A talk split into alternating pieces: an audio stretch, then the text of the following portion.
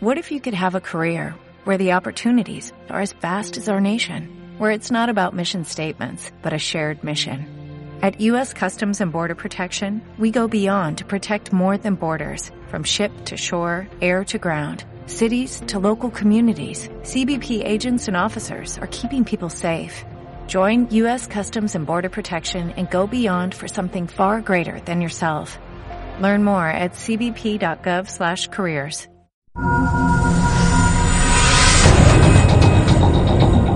Algunos lugares del globo desconciertan desde hace siglos a científicos y eruditos.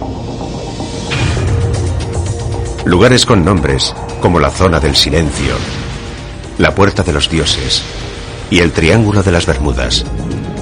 Los visitantes de estos lugares misteriosos informan de la existencia de energías extrañas, desapariciones sin explicación y fenómenos sobrenaturales. Numerosas leyendas describen a seres de las estrellas llegando a esos lugares y partiendo de ellos hacia otros mundos. ¿Se puede describir a esos mitos como un hecho real? ¿Atraen las extrañas energías de esos lugares a visitantes de otros mundos desde hace miles de años? Un alienígena que viniera hace 10.000 años pudo usar los puntos magnéticos de la Tierra como postes indicadores. Tienen que entrar en el planeta a través de ciertas puertas y portales. ¿Están situados esos lugares siguiendo una pauta? Alguien les dijo, usad la palabra estrella para vuestro pueblo, para siempre. No lo cambiéis. Millones de personas de todo el globo creen que en el pasado nos han visitado seres extraterrestres. ¿Qué pasaría si fuera cierto? ¿De verdad ayudaron los alienígenas a dar forma a nuestro mundo? Y si fue así, ¿se concentraron en torno a lugares específicos? ¿Podría una mejor comprensión de las vistas ancestrales desvelar los secretos que ocultan los lugares más misteriosos del mundo?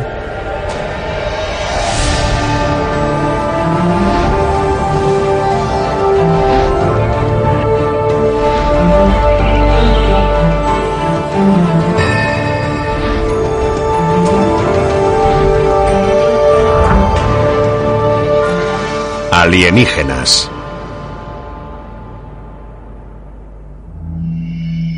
Lugares misteriosos.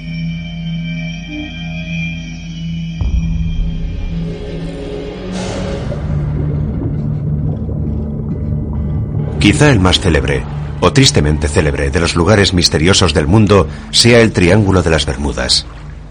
Durante décadas, esta parte del océano que cubre más de 1.300.000 kilómetros cuadrados entre Miami, Puerto Rico y Bermuda, ha desconcertado a científicos, marineros expertos e incluso a investigadores militares. Han desaparecido aviones, se han visto luces extrañas, un montón de cosas raras. Todo en un pequeño rincón del Atlántico. Han aparecido barcos completamente vacíos. No había síntomas de lucha, pero la tripulación había desaparecido. Se trata de algo muy real. Está documentado. Y desaparecieron con buen tiempo. Para mí no es un fenómeno sobrenatural. Es algo inexplicable. ¿Cuál es la causa de que barcos y aviones desaparezcan sin dejar rastro? ¿Por qué instrumentos de navegación y aeronáuticos han dejado de funcionar o cambiado de curso por sí mismos? Los archivos históricos de la navegación indican que los misterios del Triángulo de las Bermudas son más antiguos de lo que mucha gente piensa. Los marineros han sido testigos de hechos extraños desde los inicios de la navegación oceánica. La primera información sobre el Triángulo de las Bermudas nos llega de Cristóbal Colón. Era un navegante esotérico y un marino muy respetado. La descripción de su larga travesía al Nuevo Mundo es muy precisa. Resulta que Colón entró en la zona conocida como Triángulo de las Bermudas y registró que hubo fallos en la brújula. A la noche siguiente vio caer al océano una gran bola de fuego. Vio luces extrañas. Observó fenómenos meteorológicos extraños. Eso demuestra que el tema del Triángulo de las Bermudas no es algo moderno, un mito urbano nacido a las puertas del siglo XXI. Es tan antiguo como lo son los relatos de la gente que ha estado en esa zona. Unos 450 años después de Colón, El 5 de diciembre de 1945, el ejército de los Estados Unidos vivió en el Triángulo de las Bermudas el misterio más desconcertante. A las dos en punto de la tarde, cinco aviones lanzatorpedos de la Armada estadounidense volaban desde la base de Fort Lauderdale, Florida, en una misión de entrenamiento rutinaria. Pero al poco de iniciar la misión de dos horas, los aviones desaparecieron de forma repentina. El misterio aumentó cuando la Marina envió un avión de rescate y también desapareció. Seis aviones pilotados por oficiales con experiencia desaparecieron sin dejar rastro. A todo el mundo le resultó muy extraño. Ha sido en esta época, ya había radar y radio, y aún así se evaporaron cinco aviones. La pregunta es, ¿a dónde fueron? Fue como si hubieran saltado de nuestra realidad a algo diferente, y ese algo diferente es el misterio del Triángulo de las Bermudas. A lo largo de los años, pocos son los que han sobrevivido para contar algún hecho extraño que les haya ocurrido en el Triángulo de las Bermudas. El piloto norteamericano Bruce Gernon es una de esas excepciones. En 1970, cuando Gernon, su padre y un socio volaban de las Bahamas a Florida, Gernon vio una nube extraña justo delante de su aeroplano.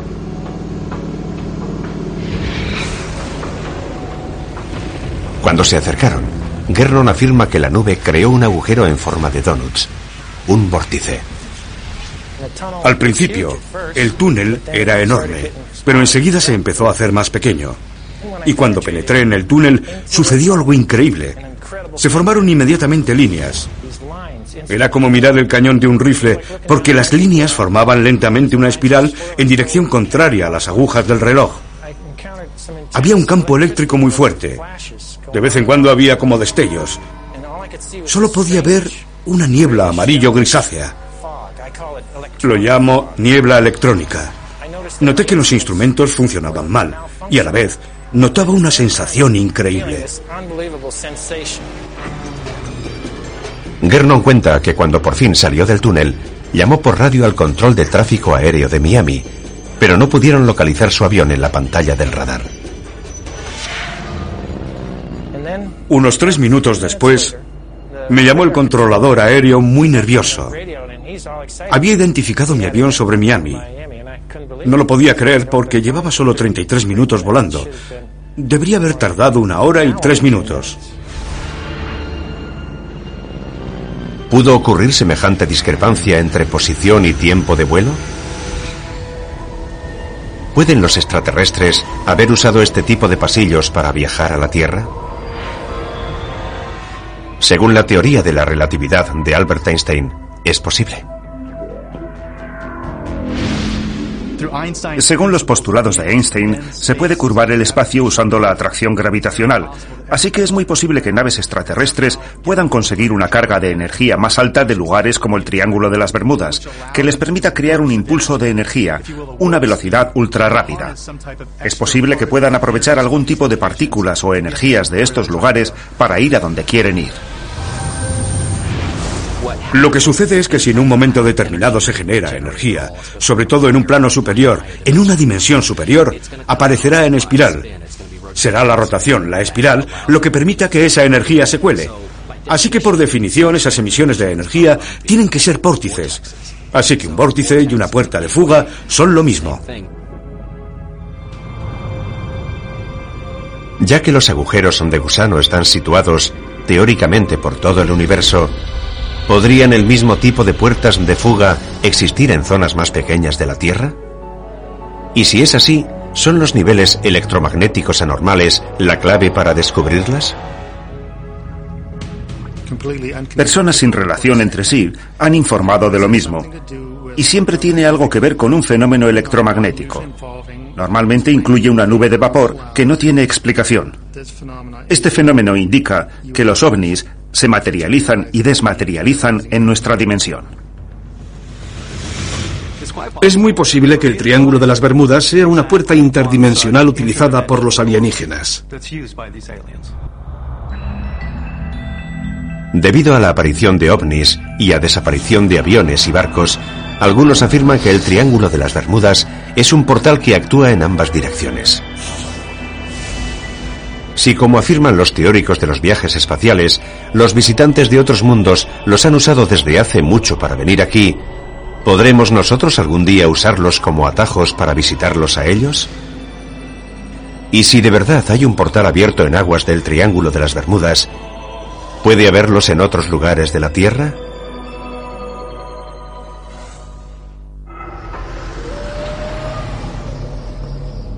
...600 kilómetros al sur de El Paso, Texas, al norte de México, se extiende una porción de desierto remota y escarpada. A esta área, cerca de la ciudad de Ceballos, los habitantes de la zona la llaman zona del silencio.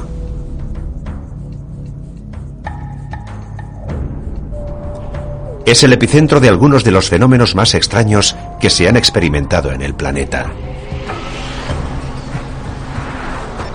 Allí nada funciona. Si vas allí con el teléfono móvil, se para. Si llevas una radio, se para. Si llevas una brújula, la aguja no cesa de dar vueltas. Es todo muy raro. Hay rocas extrañas por todas partes. Hay animales mutados viviendo en esa zona del desierto. Sientes un hormigueo extraño cuando estás allí.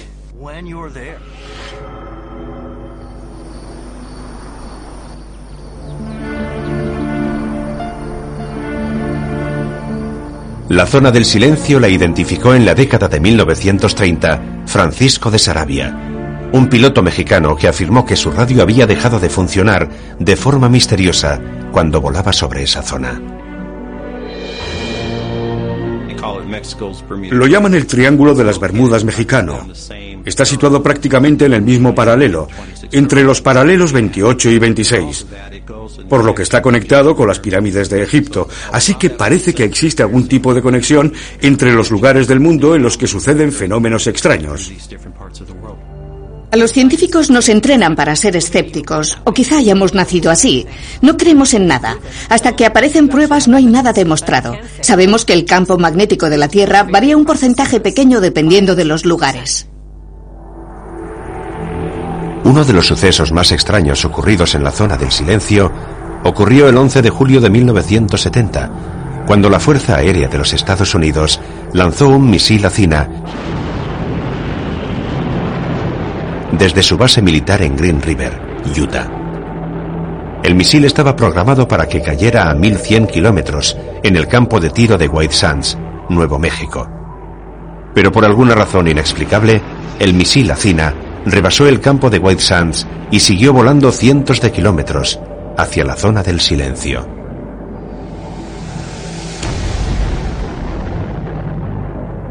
No solo se salió de su curso, sino que sobrepasó su alcance, eh, como si lo hubieran elevado, arrastrado o empujado. Hasta el propio portavoz de la NASA dijo que había sido extraño. Fue como si lo hubieran cogido en esta zona y lo estrellaran haciéndolo pedazos allí. Algunos afirman que ese misil no es lo único que se ha visto atraído de forma misteriosa hacia la zona del silencio. Teóricos de los alienígenas antiguos creen que en la zona se han estrellado un número inusual de meteoritos. Las evidencias parecen indicar que la zona del silencio es un área de energía de vórtice muy poderosa, que literalmente absorbe meteoritos y otros restos espaciales hacia esta pequeña zona del norte de México.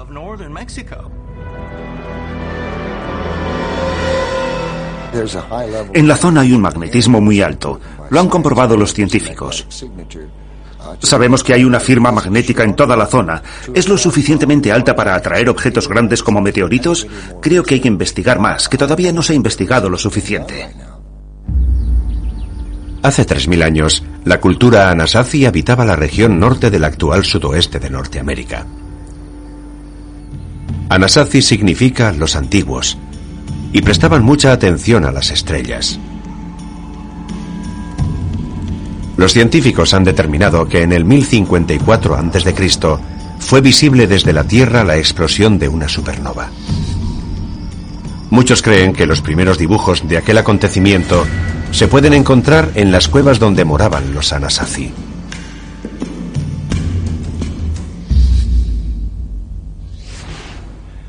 Al sur de la zona del silencio, otras culturas, incluidos los mayas, poseían un conocimiento sorprendentemente detallado de sucesos espaciales similares.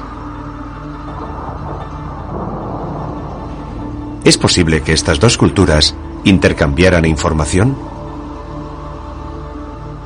Estaban separados por miles de kilómetros, pero tanto los Anasazi del norte como los mesoamericanos del sur descubrieron la zona del silencio y la utilizaron como lugar de encuentro entre las dos culturas. Si estudias las estrellas por la noche y dibujas las constelaciones, obviamente una de las cosas que vas a ver son los meteoritos que cruzan el cielo. Si tus respuestas provienen del cielo, seguramente seguirás a los meteoritos para ver dónde caen. Y la teoría es que puede que encontraran lo que buscaban en la zona del silencio.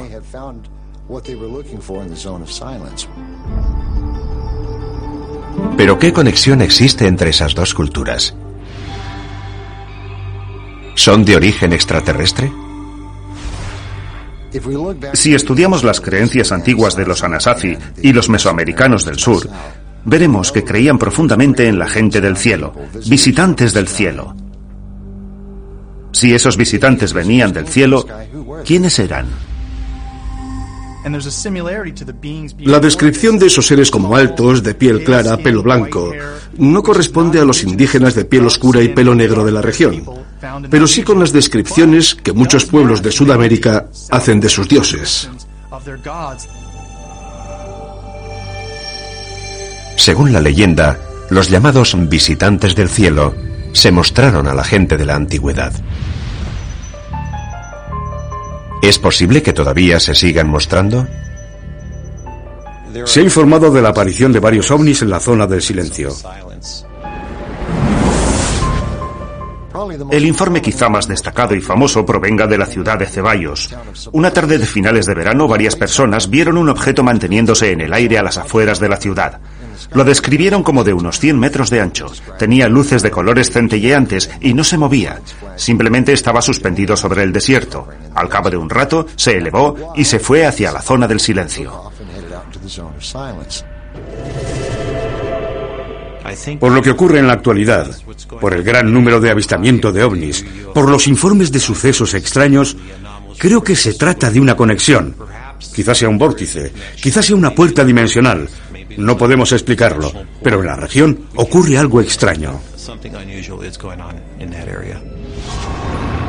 ¿Pueden detectar los extraterrestres estas diferencias magnéticas? ¿Y fueron de algún uso para los antiguos visitantes? Si yo hubiera sido un alienígena que hubiera venido a la Tierra hace 10.000 años, obviamente no había mapas de carreteras, pero pude usar los campos con anomalías magnéticas del planeta Tierra como postes de señales. Así, cuando regresara, dichos postes de señales me guiarían en mi recorrido por el planeta. Hay puntos en el planeta Tierra con carga magnética muy alta.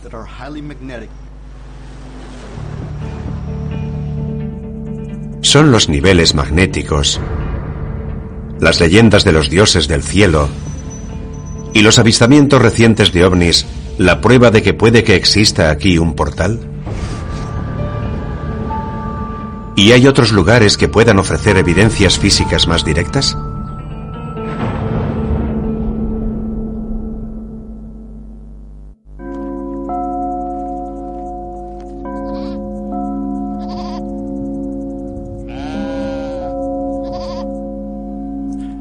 A 1.300 kilómetros al sureste de Lima, Perú, cerca del lago Titicaca, existe un lugar que ha dejado perplejos a visitantes de todo el mundo.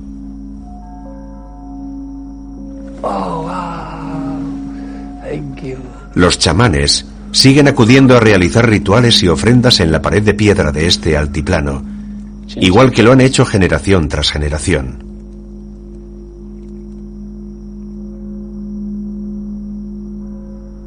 Se le conoce como Puerta de Ayumarca o Puerta de los Dioses. Cuando lo ves, te sorprendes. Hay una entrada gigante excavada en roca maciza. Parece una salida, pero no va a parte alguna. Está literalmente en mitad de ninguna parte a 4.000 metros de altitud. Sin embargo, se puede ver con claridad que tiene un rectángulo gigante excavado, arrancado de ella.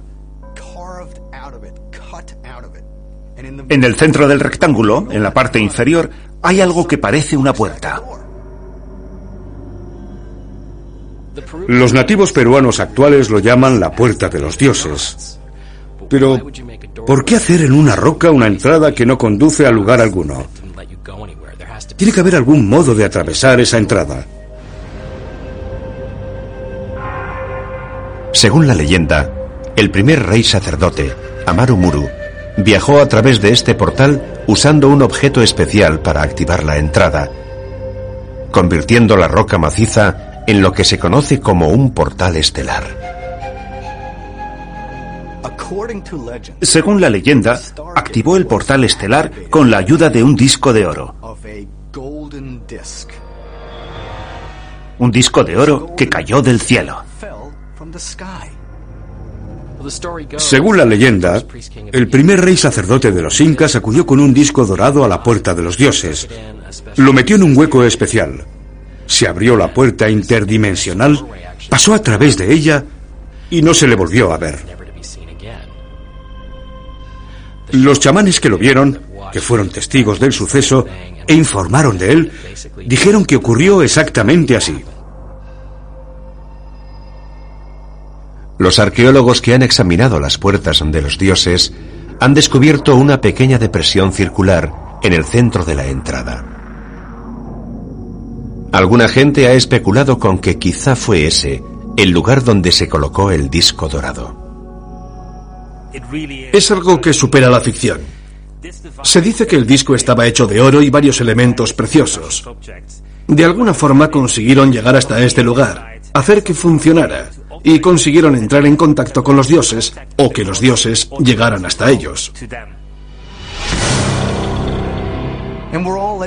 Quieren que creamos que es pura coincidencia, que es una fantasía. Bobadas. Algo ocurrió. Y en el caso de la puerta estelar, es posible que el disco del Sol tuviera algún tipo de conexión extraterrestre. Que fuera un mecanismo tecnológico para viajar.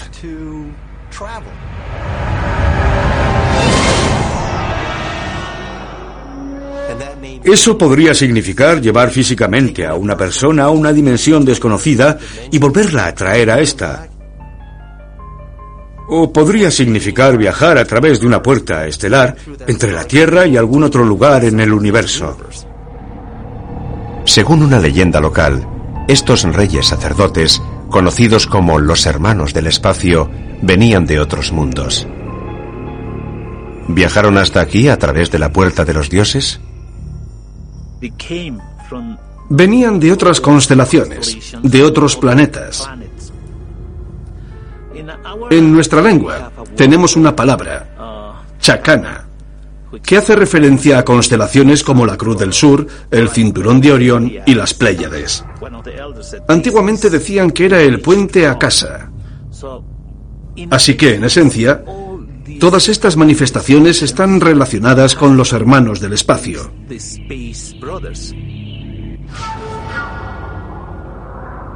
¿Puede existir de verdad un artilugio para activar la puerta?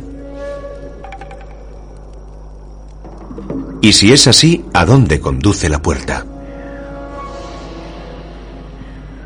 Según algunos teóricos de los viajes espaciales, la puerta de los dioses es el final de un agujero de gusano, un tipo de portal que conecta con otra parte del universo o con otra dimensión. Un agujero de gusano es un elemento teórico basado en la teoría de la relatividad. La idea es que existe la posibilidad de que haya una conexión espacio-tiempo, de que diferentes zonas de espacio-tiempo estén conectadas por medio de un pequeño canal. Si se lograra algo así, tendríamos un atajo entre zonas muy distantes del universo.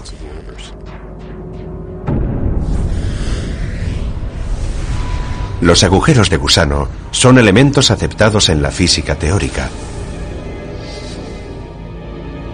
¿Pero existen de verdad en algunos de los lugares más misteriosos del mundo? Respecto a la idea de que hay puertas estelares o que pudieron existir en tiempos remotos, vemos muchas representaciones de artefactos y de personas pasando a través de una entrada o cruzando algún tipo de fuente de energía. La gente de la antigüedad no entendía la tecnología como nosotros intentamos entenderla ahora, con la teoría de los agujeros de gusano. Es una especie de puerta entre nuestra dimensión y otra. Lo que mantengo es que los alienígenas que vienen lo hacen en una nave interdimensional. Son capaces de saltar a través del hiperespacio. Llegan a nuestro planeta de forma instantánea, pero tienen que hacerlo a través de ciertas entradas y portales. Las dimensiones no se consideran algo por lo que puedas viajar, pero las dimensiones son direcciones y si puedes viajar por las dimensiones, llegarías a un lugar completamente distinto.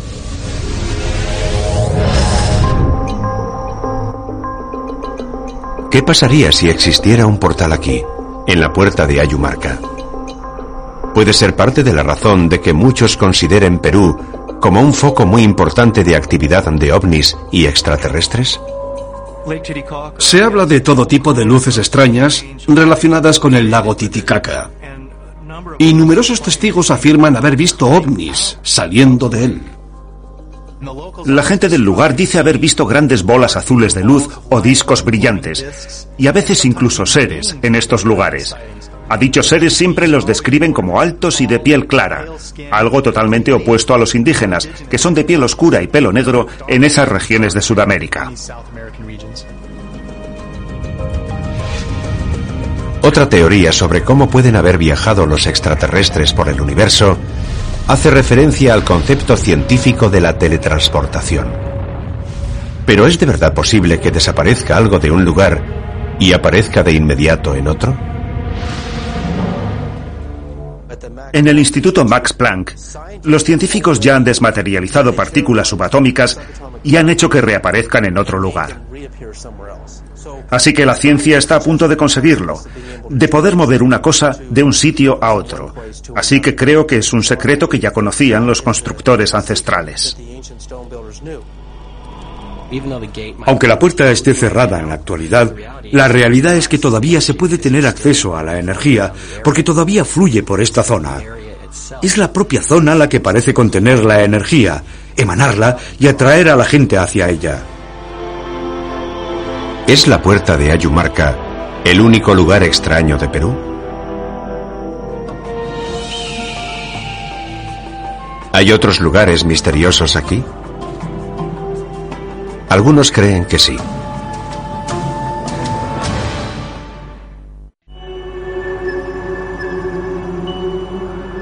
En lo alto de las montañas de Perú, a 1400 kilómetros al norte de la Puerta de los Dioses, hay una planicie asombrosa de 3 kilómetros de largo. Otra zona con energía magnética muy elevada.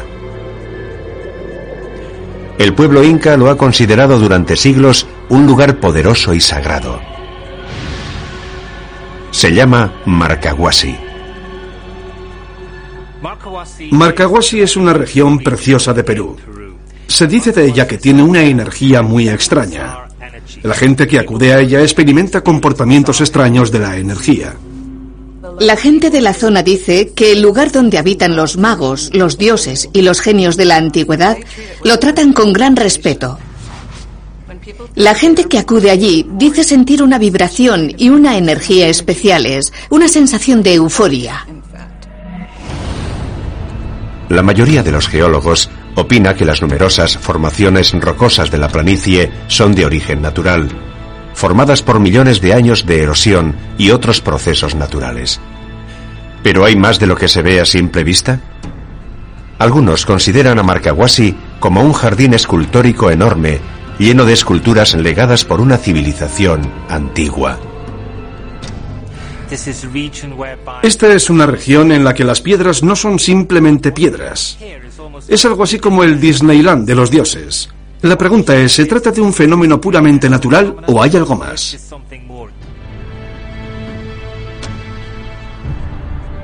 Puede tratarse no de un simple conjunto de rocas, sino de un santuario de monumentos de piedra realizado por un pueblo hace miles o quizá cientos de miles de años?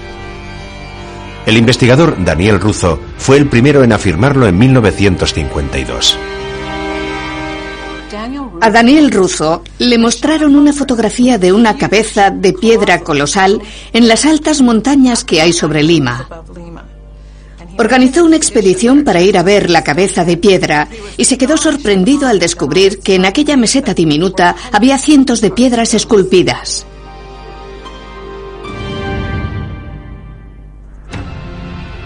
Hay quien cree que las rocas representan animales y humanos no originarios de Sudamérica. Ven en ellas figuras como la reina de África, la diosa egipcia de la fertilidad, Tahueret, representado como un hipopótamo erguido, un camello y muchos otros. Una formación conocida como el Monumento de la Humanidad presenta lo que parece ser una cara occidental en un lado y una oriental en el otro.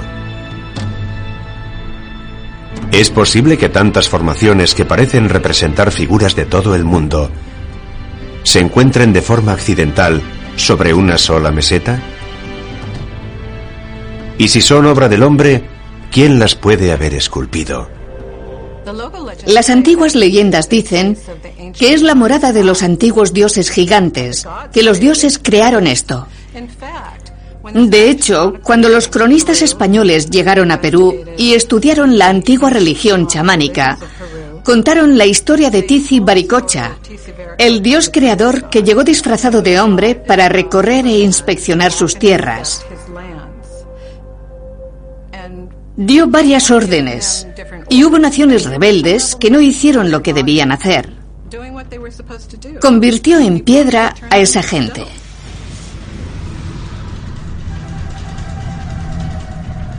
El nombre Marcahuasi proporciona una pista sobre sus orígenes y misterio. La palabra es anterior al imperio inca. El investigador y experto en Marcahuasi, Daniel Ruzo, cree que el nombre significa casa de dos pisos y hace referencia a un extraño complejo de edificios que se encuentra en la zona. Hace que nos planteemos la pregunta que los eruditos y los teólogos llevan años queriendo responder. ¿Se trata de la Atlántida o de alguna civilización perdida? Marcahuasi coloca esa pregunta en el mapa. ¿Es posible que culturas transoceánicas nos visitaran hace miles de años sin que haya quedado reflejado en los libros de historia? Según Daniel Ruzo, la antigua civilización que creó Marcahuasi fue un pueblo llamado Masma. Y al parecer, Perú no era su único hogar.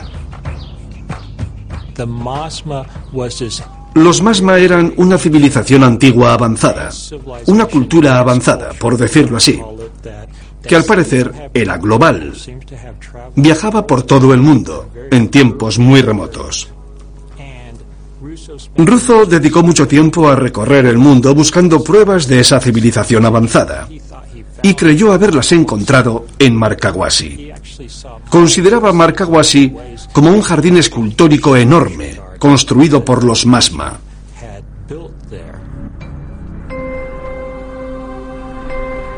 Si existió esa civilización global, ¿qué pasó con ella? ¿Fue, como creen algunos, borrada por el gran diluvio que describe la Biblia? Es muy interesante que esas esculturas hayan aparecido a 3.600 metros, porque eso implica que la civilización comenzó a trabajar en la cima y fue luego descendiendo a medida que bajaba el nivel del agua de la inundación. Se puede decir que cuando el arca de Noé descendió y se posó en Marcahuasi, lo primero que hicieron fue dejar constancia de todos los animales que habían recogido. Si crees la historia de salvar lo que quedaba de la humanidad y lo que pudieron del reino animal. Tanto si se trata de esculturas como si son formaciones naturales retocadas. Geológicamente son tan antiguas que tenemos que aceptar las especulaciones de gente como Daniel Ruzo sobre que se trataba de una civilización muy antigua.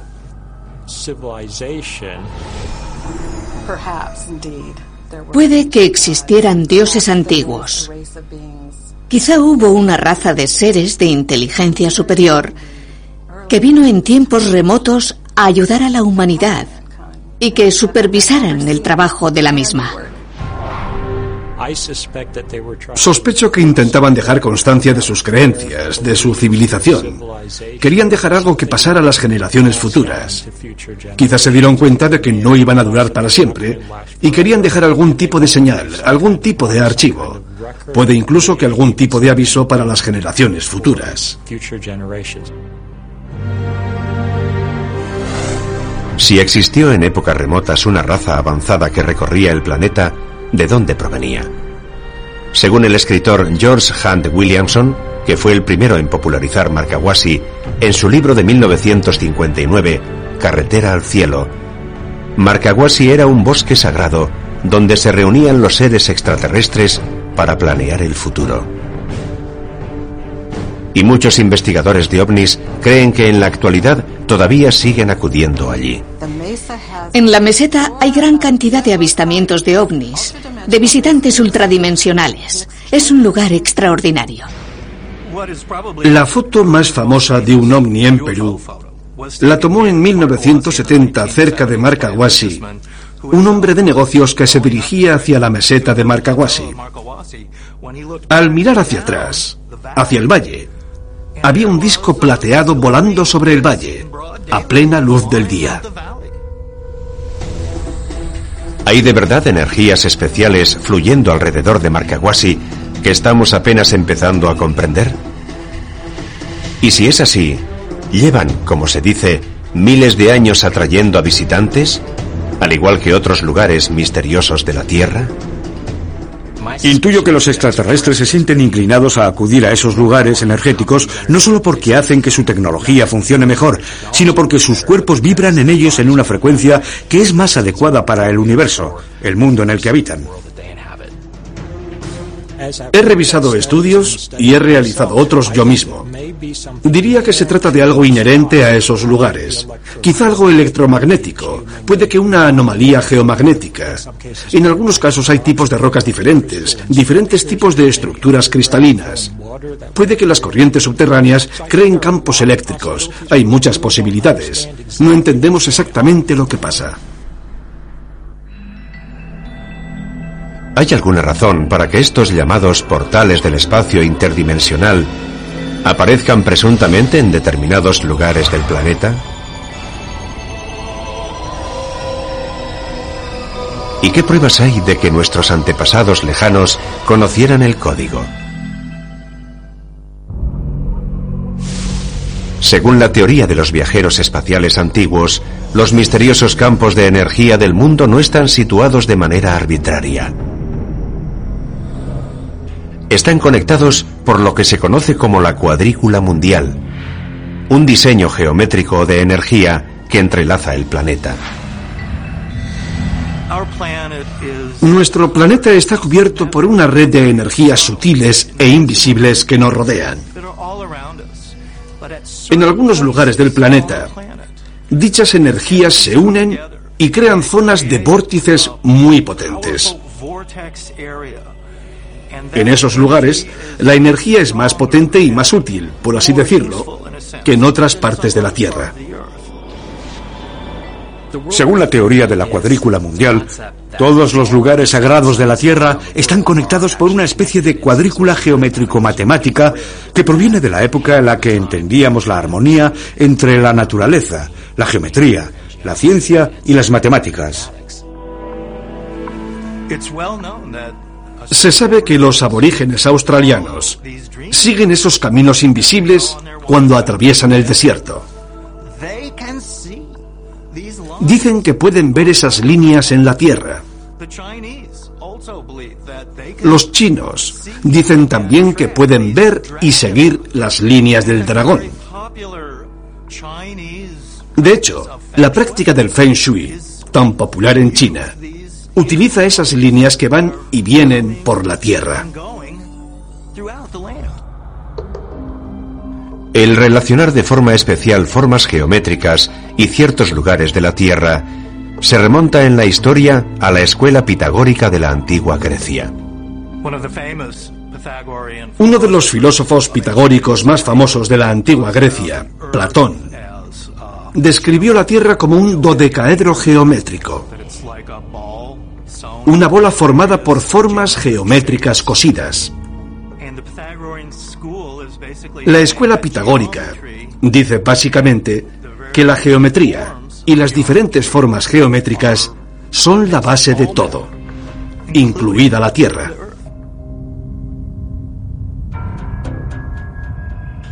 Otro misterio extraño rodea la aparente concentración de avistamientos de ovnis a lo largo de la cuadrícula mundial.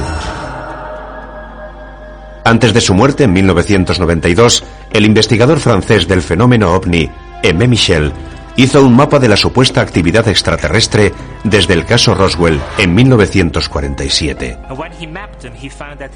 Al hacer el mapa descubrió que había nombres específicos alineados. Cuando comenzó a hacer un mapa con esas líneas, descubrió que no eran aleatorias, que estaban asociadas a grados de latitud y que había ciencia en el reparto de lugares en los que aparecían los ovnis. Quienes apoyan la teoría de los viajeros espaciales creen que los avistamientos de ovnis en los lugares de concentración de energía no es simple coincidencia. Afirman que seres de otros mundos visitaron a nuestros antepasados y les hablaron de los poderes especiales de esos sitios. Dicen que enseñaron a la gente de la antigüedad a construir estructuras increíbles para magnificar esos poderes naturales. Es una teoría conocida como geomancia. Al construir pirámides, monolitos, obeliscos y otros tipos de estructuras, podemos trabajar con la energía natural de la Tierra. Podemos hacer con el planeta algo similar a lo que la acupuntura hace con el cuerpo humano. Colocando determinadas estructuras o agujas en ciertos lugares de la Tierra, podemos acentuar esas energías. En Europa existen desde la antigüedad líneas que alcanzan miles de kilómetros. En Europa las llaman líneas ley. Todos los lugares antiguos están conectados. Las líneas ley se extienden desde Inglaterra, atraviesan toda Francia y toda Italia, formando líneas rectas. Lo fascinante es que 20 o 30 de las ciudades alineadas comparten la misma raíz en su nombre. Todos los puntos de una línea pertenecen a un punto arqueológico. Y el nombre de todos los puntos tiene la misma raíz. La palabra es siempre estrella. Es absolutamente fascinante y no es una coincidencia. La gente de la Edad de Piedra no puso en línea por casualidad los lugares sagrados de la Edad de Piedra. Alguien se lo ordenó, alguien les dijo, usa la palabra estrella para tu ciudad. Consérvalo así y no lo cambies. La pregunta es, ¿se trata de extraterrestres o es posible tal vez que nosotros seamos extraterrestres, que no seamos originarios de aquí? ¿Se trata quizá de una versión antigua de la humanidad, cuidando de una versión más joven que también abandonará el planeta? La idea era que las generaciones del futuro debían interesarse por estos artefactos y estas indicaciones. Debían empezar a hacerse preguntas, y eso es lo que ocurre en la actualidad. Lo más importante que estos lugares misteriosos nos dicen sobre nuestro pasado es que es mucho más complejo de lo que nos enseñan en la escuela. Hasta que los científicos del futuro resuelvan los hechos extraños que rodean a ciertos lugares de la Tierra, quedarán preguntas pendientes. ¿De verdad son esos lugares portales o entradas de agujeros de gusano? ¿Se trasladan los extraterrestres a la Tierra usando los campos magnéticos especiales de esos lugares extraños? ¿Y conocían las civilizaciones antiguas esos secretos ahora perdidos?